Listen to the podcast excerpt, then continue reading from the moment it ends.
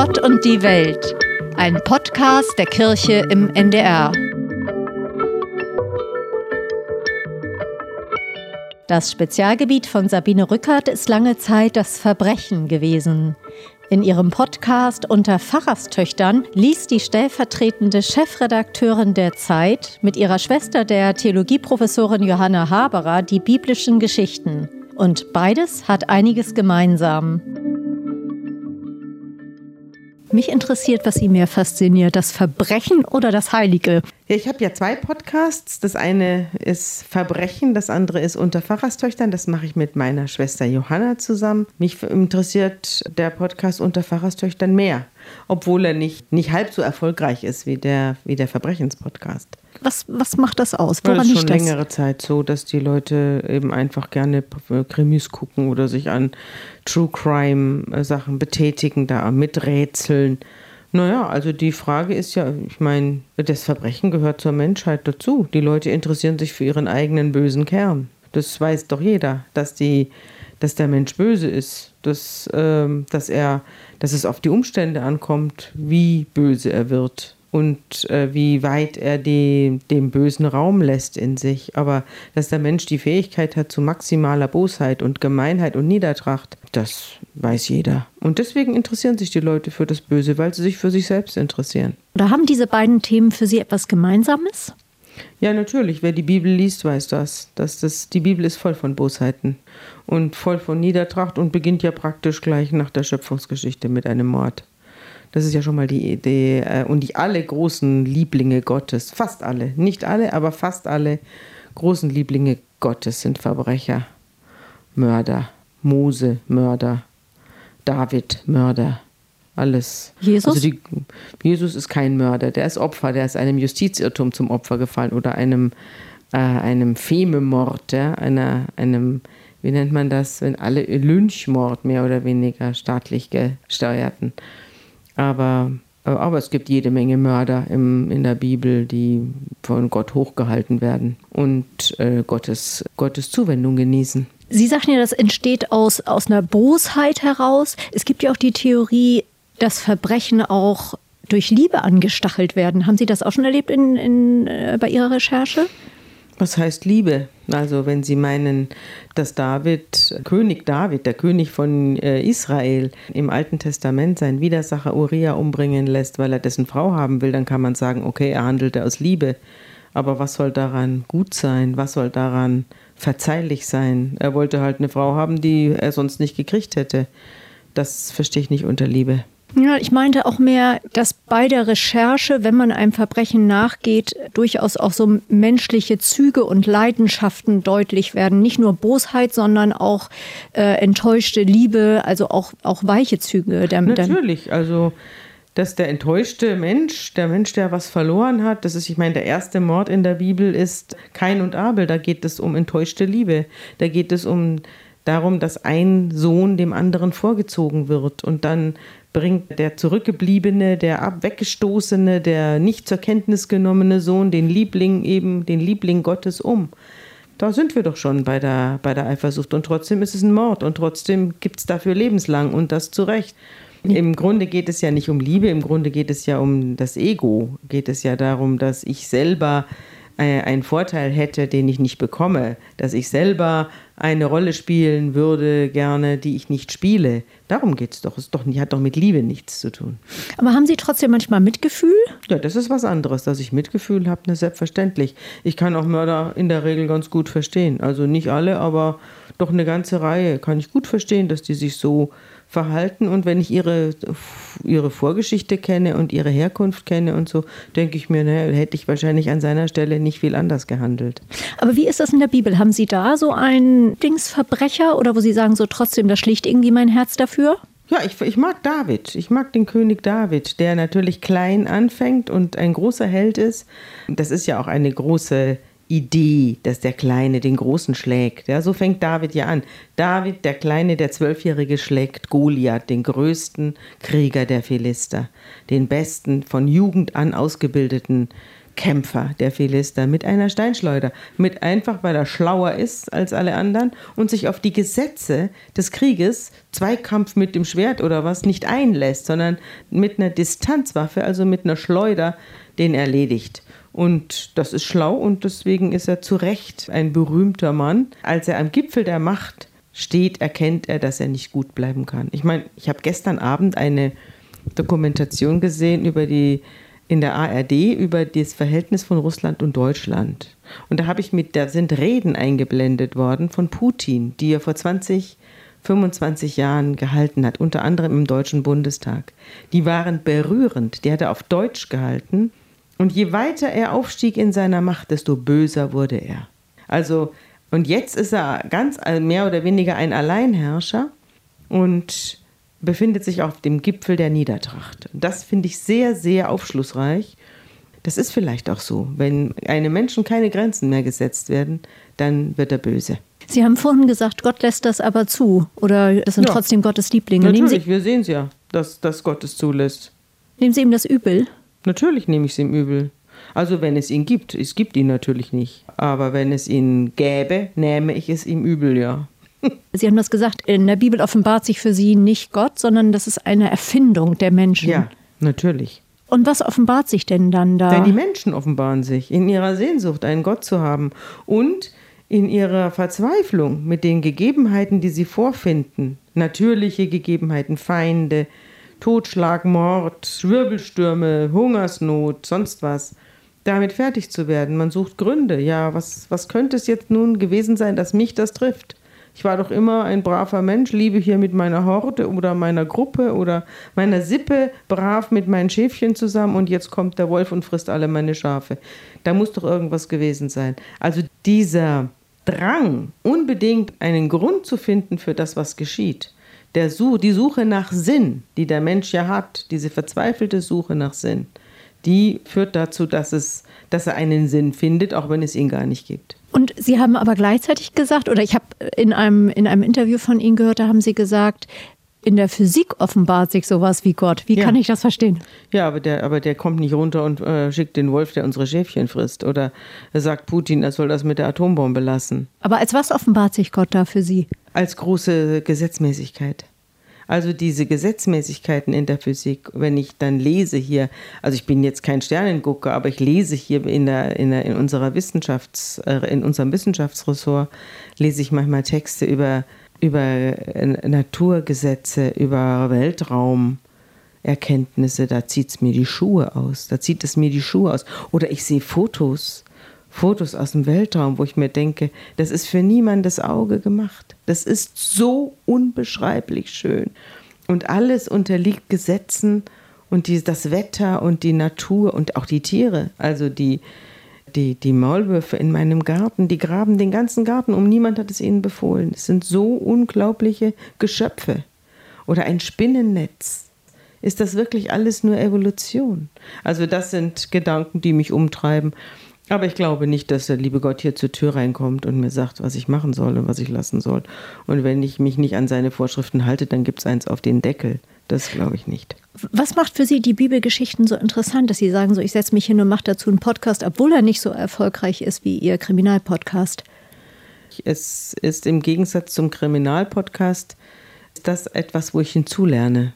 Also ich lerne durch die Lektüre der kompletten Bibel. Wir lesen ja nicht die Bibel vor, wir erzählen sie durchgehend. Wir erzählen die ganze Bibel. Also jetzt mit, mit Abstrichen in dem Sinne, dass wir Wiederholungen. Die Bibel wiederholt ja ununterbrochen, ne, das immer wieder dieselbe Geschichte in, aus verschiedenen Perspektiven. Das wiederholen wir dann nicht auch nochmal. Aber das Durchstreifen ganzer Bibelbücher, die, auf die in der christlichen Kirche und auf der, in der Religion, Religionsunterricht oder in der, in der Theologie auch überhaupt keine Rücksicht genommen wird. Wir haben ja eine zensierte Bibel. Also wir lesen ja nur die Stücke, in denen Gott halbwegs gut dasteht. Wir lesen ja die blutigen Schlachten von Joshua oder die Vernichtungsfeldzüge Gottes lesen wir ja nicht in der Kirche. Ich habe jedenfalls dazu in meinem Leben noch keinen Gottesdienst gehört. Und das nehmen wir aber trotzdem alles durch, weil das steht ja auch da. Das schleppen wir ja alles mit uns rum. Aber also was finden Sie daran so faszinierend? Oft, äh, Gott offenbart sich da nicht für Sie Nö, drin? Menschen es, offenbaren sich. Also es ist Kulturgut sozusagen. Ja, natürlich. Es ist ein, ein großer Entwicklungsroman. Und es entwickelt sich eine ausgedachte Gottesfigur. Entwickelt sich hin vom Schöpfer bis zum, ja, bis, bis ganz am Schluss zum Vernichter der Welt. Ja, Wieso am Ende in einen Abgrund Ja, reißt? die Offenbarung des Johannes ist für ist die Apokalypse. Damit endet die Bibel. Ja, aber das ist ja die Aussicht auf eine, eine neue Erde wird ja gegeben. Ja, gut, ein, aber diese reißt er in den Abgrund. Ob was dann mit der neuen ist, werden wir ja dann sehen. Ah. Und würden Sie sagen, dass Sie sowas haben wie einen persönlichen Glauben? Tja, der, ver, der verflüchtigt sich mehr und mehr. Und je mehr ich mich mit der Bibel auseinandersetze, desto mehr verflüchtigt er sich, muss ich ehrlich sagen. Ich verstehe auch vieles nicht, was in der Bibel steht. Also warum muss jetzt einer sterben, damit die Schuld von allen anderen genommen ist? Was ist das, sind das für Gedankenkonstrukte? Was soll das? Und dann ändert sich gar nichts hinterher. Also es ist alles ein, ein, es ist alles ein großes Gedankengebäude. Das finde ich sehr interessant. Ich liebe Gedankengebäude. Ich bin hier in der Zeit. Wir leben von Gedankengebäuden. Aber, aber das hat mit der Realität nichts zu tun. Es ändert die Realität, wie alle Gedankengebäude die Realität verändern. Aber es ist keine Realität. Haben Sie eine Bibelstelle oder eine Geschichte erlebt, wo Sie sich wirklich tief emotional getroffen gefühlt Immer haben? wieder, immer wieder. Weil das ist ja interessant, dass wir Geschichten lesen von Menschen, die drei, viertausend Jahre vor uns gelebt haben, unter vollkommen anderen Umständen als wir, in Holzhütten oder sonst was, und die trotzdem die gleichen Gedanken haben wie wir. Und die unglaublich intelligente Einsichten haben. Aber äh, das finde ich, das finde ich wirklich bemerkenswert, dass wir praktisch einen direkten Zugang zu den Köpfen und zu den Einsichten und zu den Herzen dieser uralten, ururalten Vorfahren haben. Und das fasziniert mich. Und äh, ich muss auch sagen, dass unsere Kultur, wie sie hier steht, ja natürlich auf, dem, auf der Bibel beruht. Das ist auch meine Einsicht. Mit hellenistischen Einflüssen, aber, aber sehr vieles von den Gesetzen, von den Überzeugungen, bereits mos mosaischen Überzeugungen, die ja Jesus dann nochmal aufgewärmt hat, sind ja in unserer Kultur eingeflossen. Wir leben ja praktisch in einem Wertesystem, das aus dem, bereits aus dem Judentum kommt. Sie sind jetzt ja mit den biblischen Geschichten aufgewachsen. Mhm. Sie, sind Sie jetzt sozusagen ein bisschen enttäuscht, dass Sie sagen, das, was ich als Erbe mitgekriegt habe, merke ich gerade, das finde ich auch ganz schön anrüchig und schwierig? Nö, so ist das Leben. So ist das Leben. Das Leben ist nicht äh, zuckersüß und das liebe Weihnachtskind, sondern das Leben ist so. Das Leben ist anrüchig und schwierig und deswegen ist auch die Bibel so und die Geschichte, eine, diese mythologische Geschichte der Menschheit ist eben dann auch so. Ich fühle mich nicht enttäuscht. Und wenn Sie den Podcast machen, den machen Sie ja zusammen mit Ihrer Schwester und die Ja. ist ja nun Professorin für Theologie. Ja. Ist das auch ein Thema dann zwischen Ihnen, dass Sie sagen, für mich ist die Bibel das und für mich ist sie das? Ja, daraus besteht der Podcast. Das macht der, das ist der Spaß dran. Also dadurch kriegen wir ja auch uns in die Haare zum Teil. Und sie hat ja einen Verkündigungsauftrag, den sie allerdings im Podcast aufgibt. Äh, Das war auch die Voraussetzung, sonst kann man sich darüber nicht unterhalten, wenn einer das Predigen anfängt. Daraus, dass einer eben ein, jedenfalls berufsmäßig einen Verkündigungsauftrag mitbekommen hat und der andere einen Aufklärungsauftrag. Das ist ja meine als Journalistin. Daraus äh, entsteht die Spannung. Von wem ist die Idee ausgegangen? Von mir. Ich habe die Idee schon ganz lang und das kann uns auch keiner nachmachen, weil wir eben Schwestern sind und gemeinsam mit der Bibel aufgewachsen sind und gemeinsam jeden Morgen ein Stück Bibel gehört haben. Ich habe ja die Bibel in weiten Teilen, bis eben auf die ganzen weggelassenen Sachen, äh, habe ich ja die gehört. Ich habe ja Psalmen morgens gehört zum Morgen, zur Morgenandacht. Ja. Freue dich, junger Mann, freue dich mit der Frau, die du lieb hast, solange die Tage noch hell sind, bevor die bösen Tage kommen und die Jahre, von denen du sagen wirst, sie gefallen mir nicht. Wann haben Sie angefangen, das kritisch zu sehen oder so abständig davon zu werden? Können Sie das noch nachvollziehen oder war das immer schon so, dass Ihre Schwester Johanna dann anderen Zugang dazu Ja, hatte? das war schon immer eher so, aber ich habe mich mit der Bibel einfach nicht beschäftigt. Also die Bibel war für mich eben bestehend aus vielen wirklich klugen Sachen. Also das sind ja wirklich auch bei Paulus unglaublich, es steht unheimlich viel Käse auch drin, muss man auch sagen. Paulus redet zum Teil einen unglaublichen Quatsch wo man sich fragt, was ist das denn? Also so abgehobenes Zeug. Was denn zum Beispiel? Was finden Sie so abgehoben? Ah, seine ganzen, jetzt zum Beispiel alles, was er über Frauen schreibt, ist zum Beispiel totaler Quatsch. Da steht ganz viel Käse über Frauen drin in der Bibel. Es ist ja ein gegendertes Buch.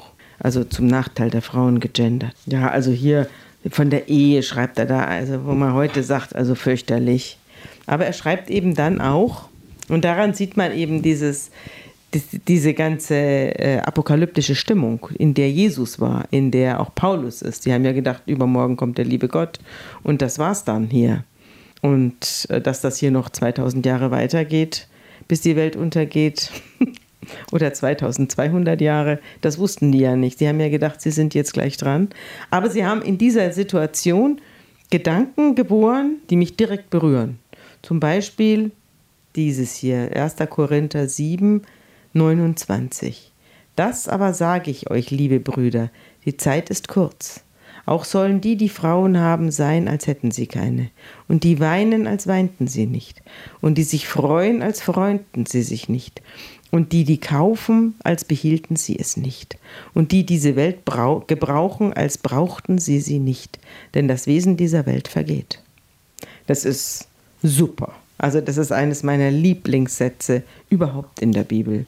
Dieses Abschied nehmen können von allem. Auch wenn man jetzt, jetzt aus, der, aus dem Zusammenhang, nämlich dass, in, dass es eine apokalyptische Denke ist, die da dahinter steht, rausnimmt, ist es ja doch so, dass alles vergeht, auch für jeden Einzelnen. Und dieses, die Frage, inwieweit kann ich mich losmachen von allem? Was ist mir was wert und worauf kommt es wirklich an? Das finde ich eine, eine Frage, die uns heute bewegt wie sonst nie. Also das ist eine Frage, die unsere Gesellschaft womöglich rettet oder untergehen lässt. Geht es also um Loslassen von Eitelkeiten auch? Um Loslassen auch von Menschen. Ja. Also um Loslassen von Eitelkeiten, damit geht es schon mal los. Das Loslassen von materiellen Gütern, aber eben auch, wie wir gerade gehört haben, dass eine Frau haben, also das Loslassen von Intimpartnern, also von Menschen, mit denen ich aufs engste zusammenlebe. Auch von denen muss ich mich verabschieden können. Und das ist, führt ja dann wieder zurück zur Berufung der Propheten. Also die müssen sich ja auch, oder die Jünger Jesu, die müssen sich auch überall sofort, müssen die, wenn sie gerufen werden, alles stehen und liegen lassen und nachfolgen.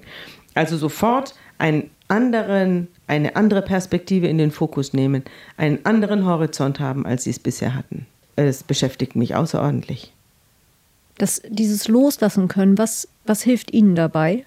Ich überlege mir, was ich loslassen könnte, ja. Das, ich überlege mir ständig, was ich loslassen könnte. Mein ganzes Leben lang schon. Aber jetzt natürlich, ich bin jetzt über 60.